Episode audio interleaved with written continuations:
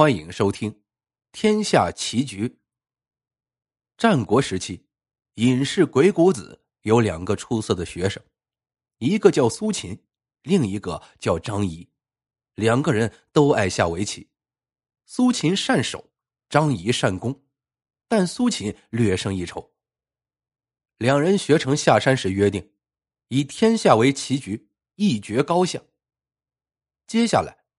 苏秦通过游说各国联合抗秦，当了六国的宰相。而张仪却很不走运，非但没有获得赏识，还被冤枉偷东西，挨了一顿打，显得十分狼狈。这天，张仪正在家里养伤，忽然有人来找他。那人说：“宰相苏秦先生，听说有个叫张仪的人偷东西挨了打，他说他有个师弟。”也叫张仪，叫我来带你过去看看。张仪心中一喜，就跟着那人来到了宰相府。相府大门金碧辉煌，张仪心里五味杂陈。一别数年，师兄已成了六国宰相，自己却一事无成。他正胡思乱想着，有人招他入内。张仪走进院子，正是午饭时间，一阵阵香味从屋子里飘出来。张仪忍不住咽了口唾沫，这时有人喊道：“相国大人，赏张仪用饭。”张仪很高兴，正要往屋子里走，却被人拦住了。一群仆人在院子里摆上一排桌椅，放上饭菜，仆人们都落座准备吃饭。领张仪进来的人喊道：“往里挪挪，给张仪先生留个座位。”张仪大怒。想拂袖而去，但他还没见到苏秦，就这么走了也不甘心，于是咬牙坐了下来，跟仆人们一起吃饭。这时，苏秦从内室走出来，踱步到张仪面前，微微一笑：“师弟，吃饱了吗？”张仪看他一眼：“谢师兄赐饭。”苏秦摇摇头说：“当日。”师弟豪言壮语，要以天下为棋局，与我对弈一番。想不到如今混到了偷东西的地步。张仪站起来怒道：“我没偷东西。”苏秦摆摆手：“罢了，我已经打过招呼了，让人不再追究你偷东西的事情。咱俩毕竟同窗一场，你要没地方去，可以在我府里。”当个闲差，肯定有口饭吃。张仪大怒，多谢师兄关心，不过我不想给你当差，我想跟你下棋。苏秦仰天大笑：“你连棋桌都做不到，拿什么跟我下棋？”张仪咬牙说：“难道天下之大，都是你苏秦的？”苏秦揶揄道。天下一共七个国家，我是六个国家的宰相，你还能去哪儿？去秦国？张仪将手一拱，头也不回的出了相府。在冷风中，张仪仰天狂吼：“苏秦，我不赢你，我誓不为人！”张仪怀着一腔怒火上路了。苏秦说的没错，天下之大。只有秦国才是他的容身之处，然而秦国路途遥远，他身无分文，只走了半天就已精疲力尽。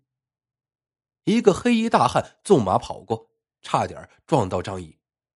大汉下马致歉，张仪连连摆手：“你是无心之事，以我张仪今日所受的侮辱，这点事算什么？”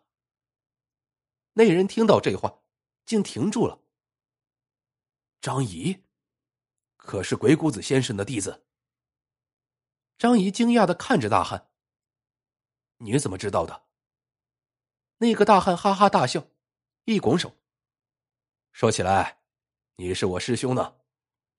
我进先生门下时，你和苏秦师兄正要下山，所以你不记得我，我却记得你呢。”张仪想不到能遇到同门，猛然间又想起苏秦来。一阵心酸，大汉听完张仪的遭遇，连连叹气。常听老师说，你和苏秦二位师兄旗鼓相当，想不到如今境遇天壤之别。不瞒师兄说，我就是秦国人，在各国间来往做生意，也赚了不少钱。今天既然遇到师兄，那就是缘分，我愿资助师兄。师兄有本事，加上我的钱财，必能在秦国谋得官位，到时小弟也可以风光风光。张仪大喜。张仪若能发达，定不忘师弟辅佐之情。于是，两人一起上了路。到了秦国，大汉花钱让张仪。去结交秦国的官员们，张仪的才华深深震撼了那些官员，名声也一天天大了起来。后来秦王听说了，召见了张仪，张仪给秦王出主意，可以逐个击破六国的联盟。秦王大喜，任命张仪为宰相。张仪终于成功了，他运筹帷幄，四处出击，扰乱六国的联盟，而苏秦也不甘示弱。针对张仪的挑拨离间，设计了很多的防范措施，一时间双方僵持不下，难分胜负。张仪没有忘记对自己有恩的师弟，他对大汉说：“如今我已大权在握，你说吧，你想当什么官？我肯定能助你成功。”大汉摇头说：“我不想当官，我要走了。”张仪吃惊的说。你是担心自己当不好官吗？放心，我可以帮你。再说，你跟老师学习过，也不会差到哪里去。大汉摇摇头说：“张仪大人，我不是你师弟，我是你师侄。其实我是苏秦的弟子。”张仪目瞪口呆：“你是苏秦的弟子，那为何要帮我？”大汉笑了笑。我师傅说：“天下之大，却无人能和他对弈，只有你有此才能，但又上不了棋桌，所以，他听说你被诬陷偷东西后，特意把你找去羞辱一番，逼得你只能来秦国，又让我追随你，资助你。现在你们二位已经正式对局了，我也该回师傅身边去了。”张仪默然良久，仰天长叹：“师兄，果然还是胜我一筹啊！你回去之后告诉你师傅，我必会用尽全力下好这盘棋，不管输赢，兄弟恩情永远不忘。”此后几年，秦国和六国之间攻守不断，互有胜负，但谁都无法取得决定性的胜利。忽然有一天。有客人来拜访张仪，竟是当年那个苏秦的弟子。张仪大喜，多年不见，你师傅还好吗？大汉跪倒在地，痛哭道：“我师傅被刺客行刺，已经去世了。”张仪猛地喷出一口鲜血：“师兄啊，棋局未了，你怎么就走了？这一局棋……”我胜之不武啊！第二天，张仪向秦王辞行，秦王大惊，再三挽留。